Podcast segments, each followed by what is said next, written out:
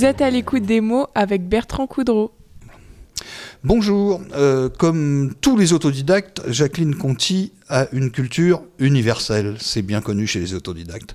Elle a été secrétaire, comptable, elle parle l'italien et l'anglais couramment, comédienne euh, tout naturellement et écrivaine. Euh, c'est cette dernière fonction qui nous intéresse ici, tour d'horizon de sa carrière. Bonjour Jacqueline Conti. Bonjour. euh, Bertrand. Bertrand. Mon prénom c'est Bertrand. Oui, oui. Euh, eh ben on va commencer par les présentations, si vous le voulez bien. Euh, survoler dans notre introduction, mais vous êtes une Sartoise d'adoption. euh, vous êtes né à Paris. Oui. Mais d'où venez-vous exactement? Depuis, des- depuis, depuis quand vous êtes au Mans exactement? Je suis au Mans depuis trois ans et demi. Ah, C'est pas, c'est récent ça. Oui, C'est récent. Vous êtes une nouvelle Sartoise. une nouvelle sartoise. Et, et, avant, j'étais une nouvelle euh, ornaise. Ah, vous avez été, vous êtes passé par l'Orne. Par l'Orne, voilà. Voilà. Euh, oui, il me semble avoir vu ça quelque part déjà. Euh, je disais tout à l'heure que vous êtes autodidacte et comme tout autodidacte, vous avez bourlingué et goûté à toutes sortes d'aventures, mais l'écriture est clairement votre socle. hein. Euh, dès votre enfance, vous écrivez. Euh, vous racontez ça dans une fiche que j'ai vue sur le site des auteurs du Maine et du Tout Loir à fait. et, et, vous jouez ce que vous écrivez. En fait, euh, qu'écriviez-vous exactement à cette époque si jeune déjà? Eh bien, je faisais souvent des, parodies de personnes que je rencontrais euh, sur des airs de, de comptines, de chansons euh, enfantines. Je mettais des nouvelles paroles. Par exemple, en colonie de vacances, j'avais critiqué le repas du 15 août qui nous avait été servi dans une colonie en Bretagne. Et j'avais transformé ça sur, c'est l'art de Cadet Roussel ou je ne sais plus, en disant qu'en arrivant au petit plat, on en avait que trois, au petit pois, on n'en avait que trois dans le poids, dans le plat. Donc, voilà, donc, euh, etc. Et Ah oui. après aussi, euh, on a eu un prof à l'école, euh, quand j'étais euh, au, au collège, euh, on avait une professeure de chant qui s'appelait Madame Duvent. Donc j'avais fait une parodie de Madame Duvent. Alors, dans notre lycée, euh, dans notre collège, euh, on a un prof de chant qui s'appelle Madame Duvent. Et quand du vent passe et repasse, enfin, c'était, j'avais fait des, du vent, sans- nos voix s'envolent et voilà. Voilà, C'était un- peu des sketchs en fait, Oui, oui, voilà. des, des voilà. sketchs de comiques. Voilà. Voilà, vous étiez un peu la comique du- de, je- oui. de la classe. De... Non, pas de la classe, mais euh, j'aime beaucoup, euh, j'aime beaucoup. Vous Je pense beaucoup, que je cache ma timidité derrière. euh, derrière des plaisanteries. Voilà, Derrière des plaisanteries. Et donc derrière ces plaisanteries, il y a de l'écriture. voilà. Et, et puis c'est là que justement, à un moment donné, l'écriture se concrétise sérieusement. Vous publiez votre premier livre en 2016. Euh, il couvre la période euh, 1949-1951. Vous me corrigez si je me Non, trompe. bon. Une petite fille de 11 ans raconte sa vie dans une famille euh, ouvrière française qui cherche l'Eldorado aux États-Unis. Euh, sa mère, qui est veuve, part avec ses quatre enfants. Ses quatre enfants, pardon. Il n'y a pas de S à 4. Euh, c'est un livre autobiographique ou c'est la biographie de quelqu'un que vous connaissez Non, non, c'est autobiographique. La petite fille, c'est moi. La petite fille, c'est vous. Voilà, Voilà, j'avais je- 11 ans et c'est moi qui raconte euh, ce, dont je me souviens, bien sûr, de, de ces journées, quoi, de ces années qu'on a passées là-bas. Ah, c'est une aventure. c'est une, voilà, j'allais dire, c'est Une une aventure, aventure. et puis c'est un, comment dirais-je, c'est un enrichissement aussi. Hein. Oui, tout à fait. Euh, vous avez votre micro qui, je sais pas pourquoi, il est en train de, il est en train de tomber. Alors ça, je précise que c'est aux éditions de La Vague Verte hein, que, Oui. que ce livre a été publié. Il s'intitule À nous, le pays des merveilles. Voilà, Donc c'est des souvenirs de jeunesse aux États-Unis. aux États-Unis. Vous en avez fait un roman. Voilà. Parce Bon. que c'est la, la famille, au bout de quelques semaines, nous ont abandonnés, parce que c'était notre famille qui nous a fait venir, la famille américaine, euh, la famille du côté de mon père. Et donc, euh, au bout de six semaines, ils ne se sont pas entendus avec ma mère. Donc, ils- un jour, ils nous ont pris euh, nos, nos petites valises, ils nous ont mis dans un appartement, ils nous ont abandonnés, sans manger, sans rien. C'est une voisine qui est venue nous aider. C'est On n'avait incroyable. pas un dollar, on n'avait rien du tout. Et juste des, des bocaux de cornichons immangeables qui, qui étaient en quantité dans un placard. C'est tout, on n'avait rien. Et donc, Quand- il a fallu qu'on survive. Quand vous dites que c'est l'aventure, c'est c'est c'est pas drôle non plus en même temps. hein. Bah déjà, déjà, quand on est parti, on a, on a couché dans, dans un bateau, on a pris le bateau et on a couché dans les cales. C'était des cales où il y avait 150 personnes. Alors, euh, bon, la, la- la promiscuité. Et puis après, arrive à New York, ben, on n'avait pas de train. Le train n'avait pas été prévu pour nous amener jusqu'à Buffalo. Donc, ça fait quand même 500, 500 km, quoi. Rien n'était prévu, il n'y a pas de famille, il n'y avait rien. Pas de famille d'accueil. Pas de- personne, personne n'était là. Alors là, vous étiez euh, Ah, laissé voilà. à vous-même. Alors, alors, ma mère, qui était une personne euh, qui, qui, malheureusement ne savait pas écrire, mais elle savait lire, elle savait pas écrire, mais elle s'est toujours débrouillée. Elle a été parlée, je ne sais pas comment, à des gens euh, qui parlaient que l'anglais, mais elle s'est débrouillée. Et ils nous ont, ils ont dû appeler la famille et ils nous ont payé le train pour qu'on puisse arriver jusqu'à jusqu'à Buffalo le, le soir à minuit. Quoi. Ah, les débuts ont été difficiles. hein. Mais et c'est- tout un tas d'aventures qu'on vit comme ça euh, euh, tout le long. euh, ça se termine bien quand même Bah, oui, ça se termine bien. Enfin, pour nous, ça, se- ça se termine mal et bien. Voilà. Mal et bien. Mal et Ouais. bien, parce qu'au bout de six mois, on a dit, bon, si c'est comme ça, on ne trouve pas de travail, ni travail, ni... on repart en France. pas d'argent. Voilà, a- Mais pour repartir, il faut de l'argent. Eh oui. Alors, euh, la solution, c'est de se faire rapatrier. Mais pour se faire... on- C'est difficile de rentrer aux États-Unis, parce que... C'est difficile d'en sortir aussi. Mais voilà, surtout que c'était l'époque des, de la chasse aux sorcières, les, les Ah 1900, oui, oui, voilà. McCarthy, Mac- euh, McCarthyisme, la, donc, chasse, la euh, chasse aux communistes. Voilà, voilà. Et déjà, comme nous, on nous avait présenté à l'école euh, des livres avec euh, toutes les différentes euh, les différents cultes. Et nous, on connaissait rien, puisqu'on est euh, complètement à religieux. Et alors, si on on n'avait aucune religion, ça voulait dire qu'on était communistes. Ah, il y, Voilà. avait, il y avait des soupçons, voilà. Des espions étrangers. Voilà, qui- surtout une, femme euh, toute seule avec quatre enfants, euh, bon, C'était louche. je ne sais pas. en tout cas, euh, Donc il y a des gens qui rêvent de, de l'Amérique, hein, Voilà. des États-Unis, mais vous, ça n'a pas forcément été un non, rêve. non, hein. non, non. C'est pour ça que. Donc vous étiez bien content de re- rentrer on en était France. content de rentrer, de retrouver notre misère, parce qu'on était très pauvres. Mais il vaut mieux être pauvre chez soi que pau- pauvre avec de l'étranger. hein. C'est comme Voilà, un petit, voilà, là, je un crois petit chez soi, c'est mieux qu'un grand chez les autres, et ben c'est ça. Voilà. Là, là, vous Et on était bien, très ouais. contents de Ouais. rentrer. oui. Il, il vaut mieux être pauvre chez Alors, soi. ben, tiens, avec toutes les péripéties que ça a causé après, euh, voilà, de, de vivre, de survivre.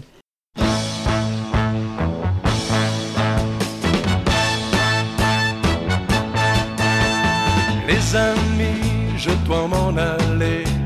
Je n'ai plus qu'à jeter mes m'attendent depuis que je suis né. L'Amérique, j'abandonne sur mon chemin tant de choses que j'aimais bien. Cela commence par un peu de chagrin. L'Amérique. Mais l'Amérique, l'Amérique, je veux la voir et je l'aurai. Si c'est un rêve, je le saurai. Tous les sifflets de train, toutes les sirènes de bateau m'ont chanté sans faux la chanson de l'Eldorado, de l'Amérique. Les amis, je vous dis adieu. Je devrais vous pleurer un peu. Pardonnez-moi si je n'ai dans les yeux que l'Amérique. Sais pas quand, cousu d'or et brodé d'argent, ou sans un sou mais plus riche qu'avant de l'Amérique. L'Amérique, l'Amérique, je veux la voir et je l'aurai.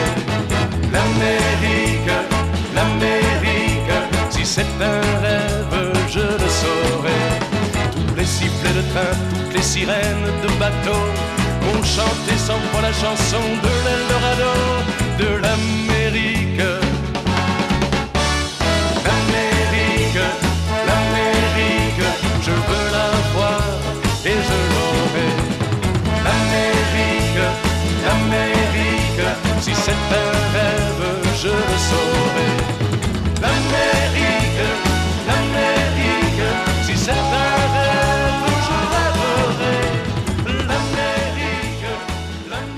Ça, ça a été le déclencheur pour l'écriture, pour vous. Et puis, bah, ça va pas, ça va plus s'arrêter. hein. C'était un début. Vous partiez d'une histoire vraie. Et puis, bah, après, vous continuez, puisque deux ans plus tard. Il se passe quand même deux ans entre les, le premier et le Oui, parce deuxième que j'ai pas le- c'est le temps qui me manque pour écrire. Parce que, Ah, bah ça, parce voilà. que j'élève quand même mon beau-fils, euh, donc je m'occupe de lui en Donc, priorité. Voilà. c'est normal. Donc, deux ans plus tard, vous récidivez avec Un amour d'automne. Oui. Et en sous-titre, Lettre à mon amant, mon mari, mon ex. C'est tout un programme, ça. Oui. hein. Alors là, avec ça, on peut s'attendre à tout hein, quand on lit ce genre de sous-titres.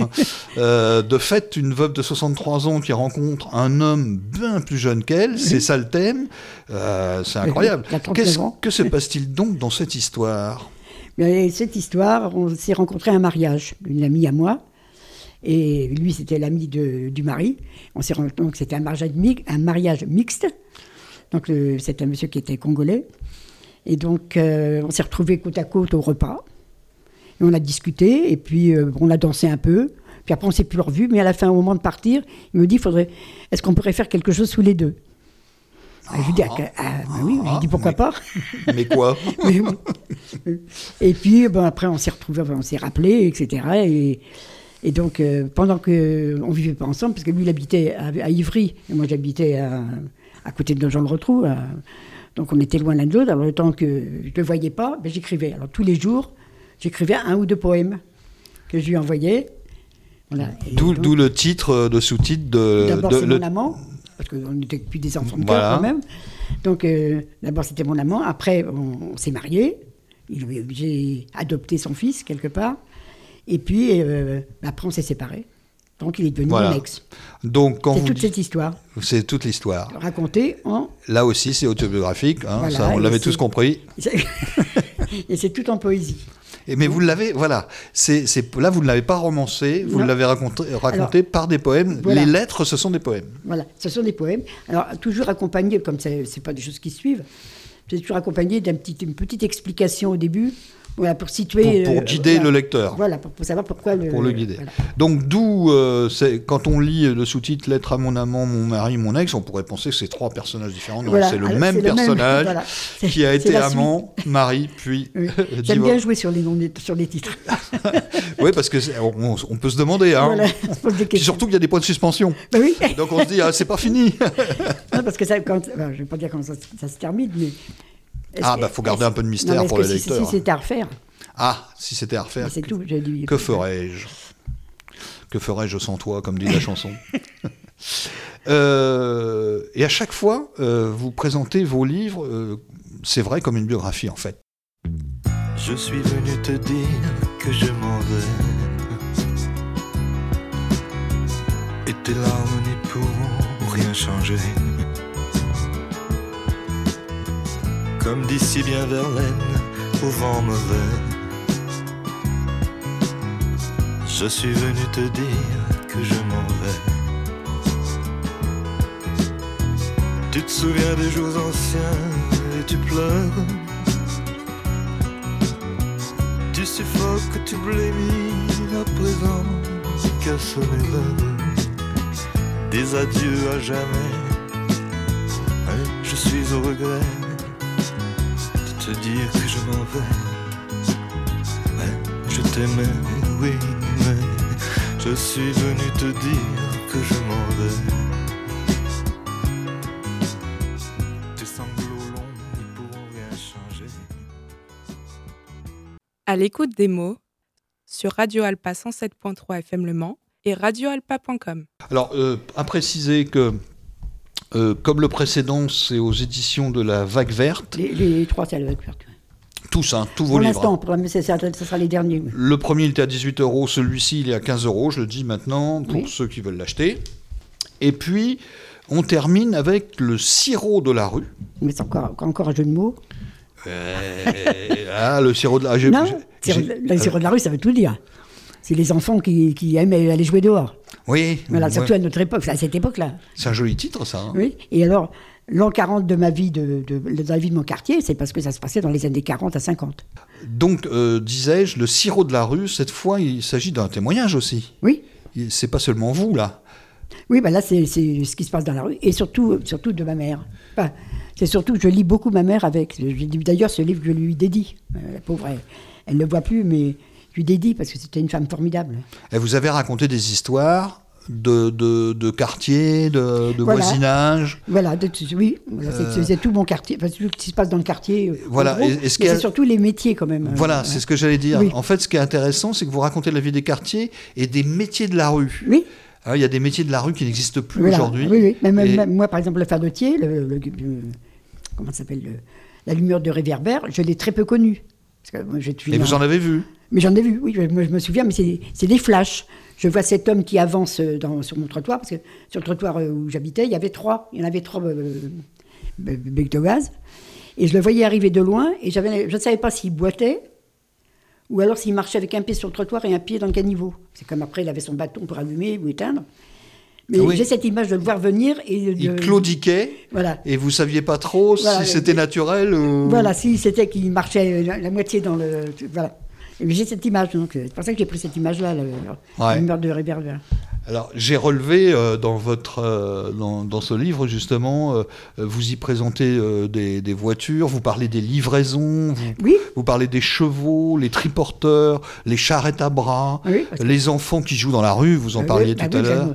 On jouait tout C'est tout ça, quoi. Oui. Et, et ça, c'est Il y, pas... a- il y avait très peu de voitures, mais les gens se rencontraient dans la rue. C'est les gens d'en face, c'était un immeuble, un immeuble bourgeois, des gens qui avaient un peu de moyens, enfin, surtout à côté de nous. Et ces gens-là, bah, tout le monde se parlait. Bah, madame, euh, je parlais à ma mère, puis il disait, bah, ma mère, il la vénérait, parce que c'était une femme euh, élevée cinq enfants toute seule, euh, avec un tout petit, enfin, on, était, on se suivait quand même un peu. Bon, euh, mais il n'y avait, pas de- y avait pas de cette distinction, les pauvres par là, tous, se- tous se parlaient. Chacun vivait ben, sa vie avec son propre Ouais. argent, mais si on avait besoin d'argent, on pouvait l'emprunter en face. On Et en fait, c'était ça la rue. La rue, elle appartenait à tout le monde. Voilà. Qu'on soit bourgeois, pauvre.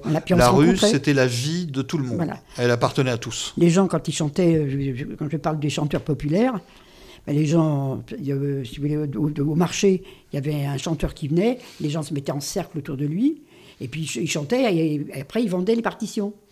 Ah et oui. tout le monde chantait. Alors mon voisin d'en face, euh, euh, qui est une dame, son mari était directeur d'une usine. Donc il se faisait quoi. accompagner par les Mais gens de la elle, elle rue. chantait aussi, et puis après on achetait ou on n'achetait pas les, les Les partitions. partitions. Voilà. Alors nous, on ne les prenait pas à chaque fois. Quelquefois, on avait la surprise de la... ma mère l'avait acheté. Alors donc, euh, Et- et c'est- ce ça qui est intéressant dans votre livre, c'est que ce sont des métiers disparus qu'on qu'on ne retrouve Ah oui, plus. voilà. C'est le Paris d'une certaine époque, Voilà. euh, les années 40. c'est des années Il y a eu 40, l'après-guerre, enfin la guerre, l'après-guerre. la guerre et l'après-guerre. Moi, la guerre, j'ai pas beaucoup connu, parce que je suis né en 38.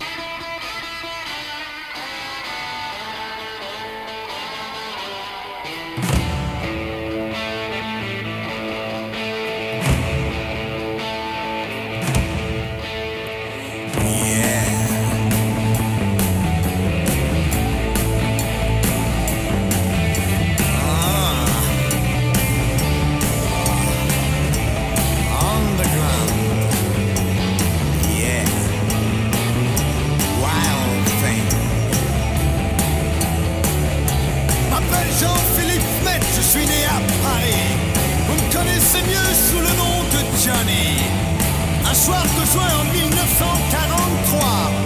Je suis né dans la rue par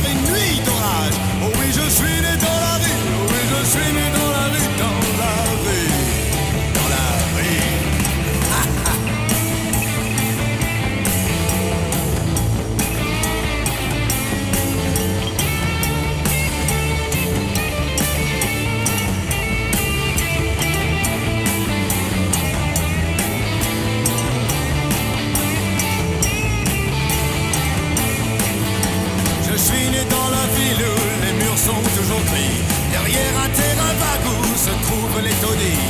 Dans un berceau de fer, je devais grandir. Ne vous étonnez pas si je ne sais pas sourire. Parce que je suis né dans la rue. Oh oui, je suis né dans la rue, dans la rue. N'ai pas eu de père pour me faire rentrer le soir. Et bien souvent ma mère travaillait pendant la nuit. Je jouais de la guitare assis sur le trottoir. Le cœur comme une pierre, je commençais ma vie. Parce que je suis né dans la rue. Oh oui, je suis né dans la rue, dans la rue.